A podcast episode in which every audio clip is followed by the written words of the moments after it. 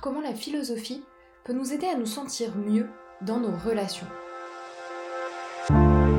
Bienvenue sur le podcast qui vous aide à élargir votre champ de pensée, mettre du relief dans votre réflexion et transformer votre quotidien. On y parle de philosophie au sens large et on tente de voir comment elle peut nous aider à évoluer. Je suis Marie Sommier, docteur en philosophie, épistémologie et éthique, et j'ai à cœur de vous partager ma vision de la philosophie.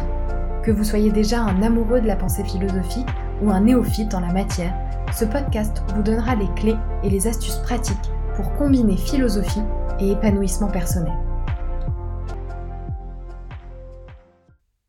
Bonjour à toutes et à tous, je suis ravie de vous retrouver pour ce troisième épisode du podcast. Dans cet épisode, je vais vous parler de plusieurs concepts, à la fois de sociabilité, à la fois de solitude, à la fois de relations plus largement.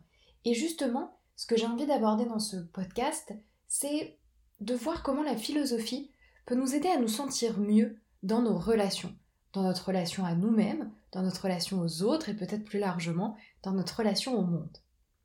Et pour ça, on peut reprendre en fait des grandes questions qui ont traversé l'histoire de la philosophie, qui sont fondamentales en philosophie politique par exemple, et qui nous permettent de comprendre non seulement la nature de l'homme, mais aussi les besoins qu'il peut éprouver. Et ces grandes questions, elles peuvent être euh, formulées de plusieurs façons. Je propose de les formuler ainsi.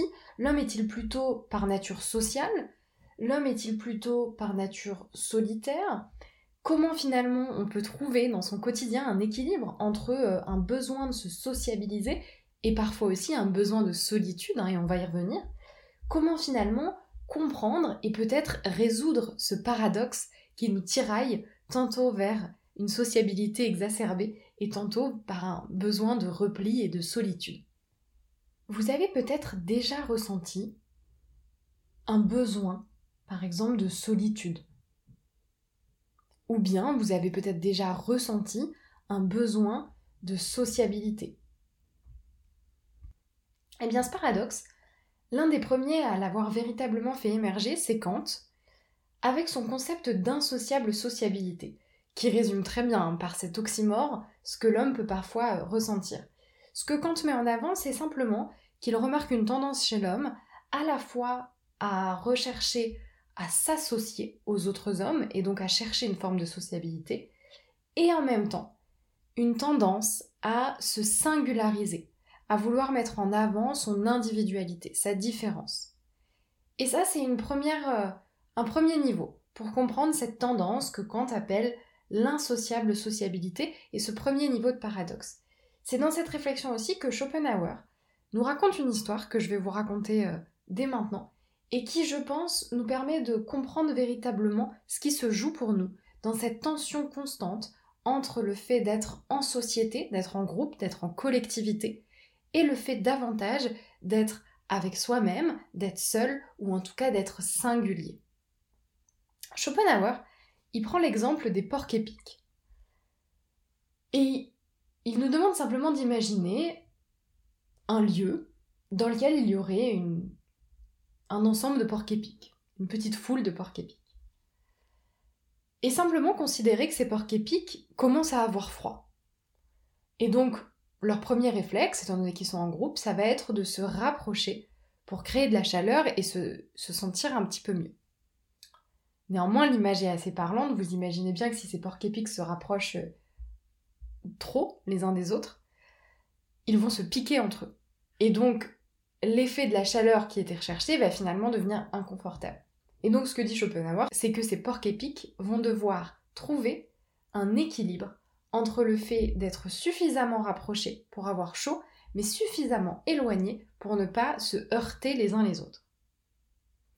Je vous invite déjà simplement à laisser cette image, cette histoire, faire sa place à l'intérieur de votre esprit et peut-être ouvrir de nouvelles portes, parce que bien souvent les histoires nous apportent de nouveaux outils pour penser et parviennent à elles seules à éveiller de nouvelles réflexions. Et peut-être que c'est déjà le cas pour vous en ce moment en écoutant ces quelques mots. Et ensuite, en fait, ce que nous apprend euh, cette parabole de Schopenhauer, la parabole des porcs épiques, c'est précisément ce besoin d'équilibre entre le fait de s'associer, d'être en relation avec les autres, d'être en collectivité, d'être en groupe, de profiter de l'énergie d'un groupe, et ce besoin de trouver une juste place qui soit confortable pour soi et par rapport à soi.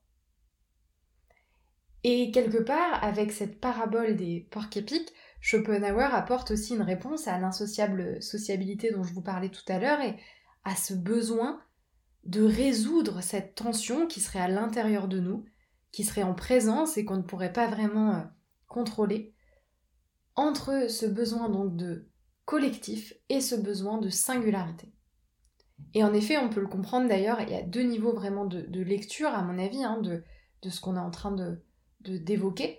il y a à la fois euh, cette question de, du besoin d'être en groupe et du besoin de solitude, et on peut aussi comprendre dans un deuxième niveau de lecture ce besoin de ressembler aux autres, d'appartenir à une communauté dans un sens davantage d'une identité collective, voire même si on tire un peu le fil d'un conformisme, et en même temps ce besoin d'avoir sa place, d'être singulier, d'être différent, et d'avoir sa propre identité qui soit bien personnelle.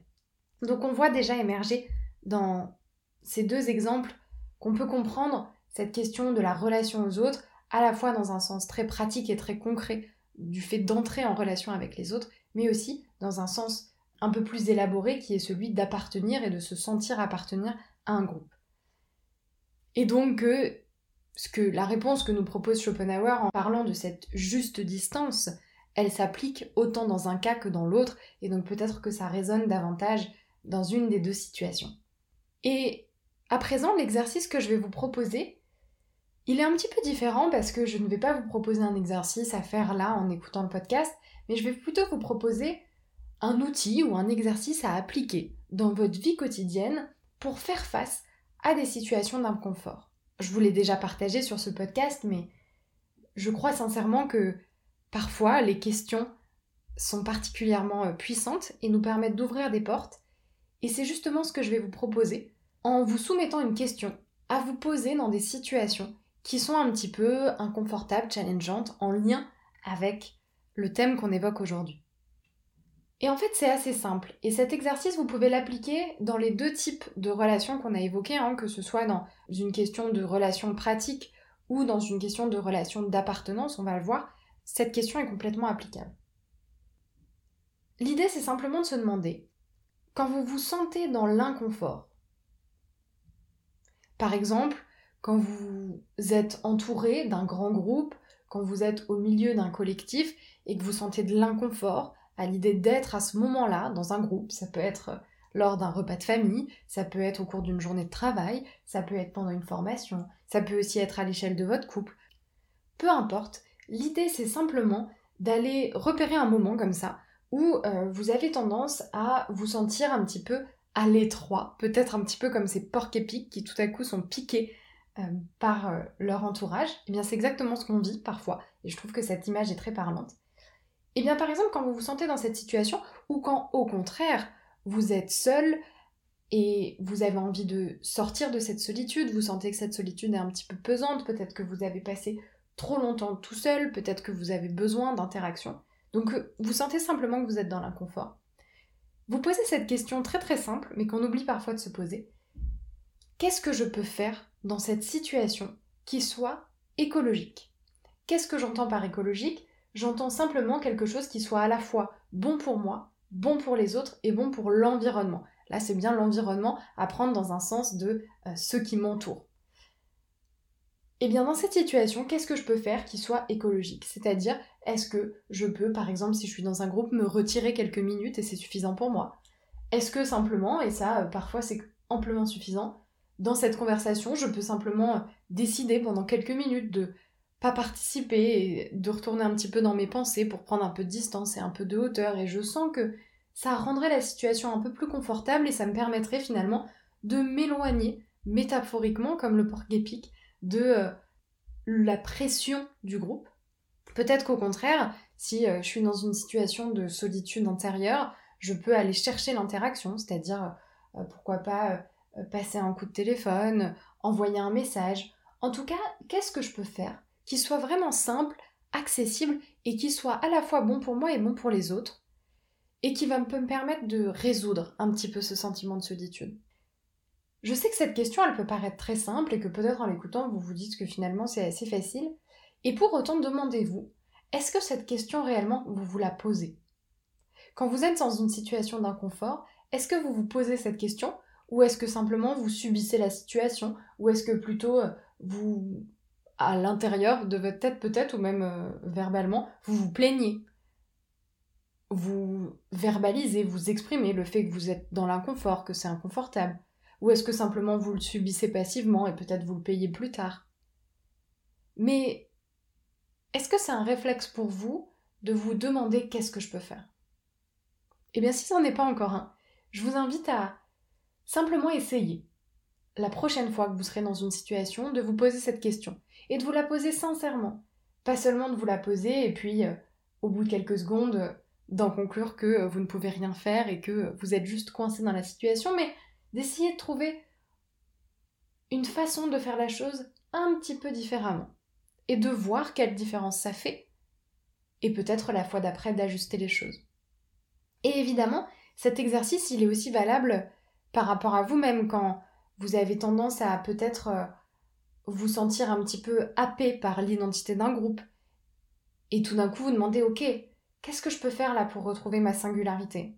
Qu'est-ce que je peux faire pour m'affirmer en tant qu'individu? C'est quoi le petit pas, la petite chose que je peux mettre en place et qui va venir transformer les choses?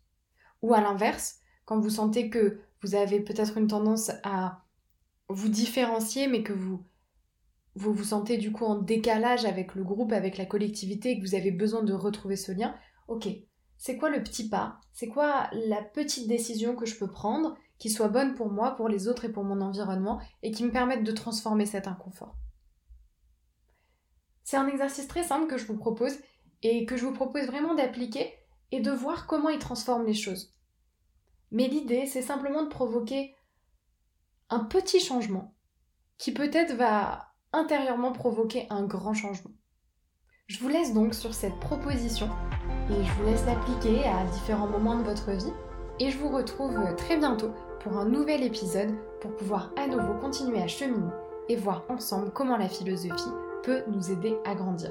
Je vous souhaite une excellente journée ou une excellente soirée en fonction du moment où vous écoutez ce podcast. À très bientôt.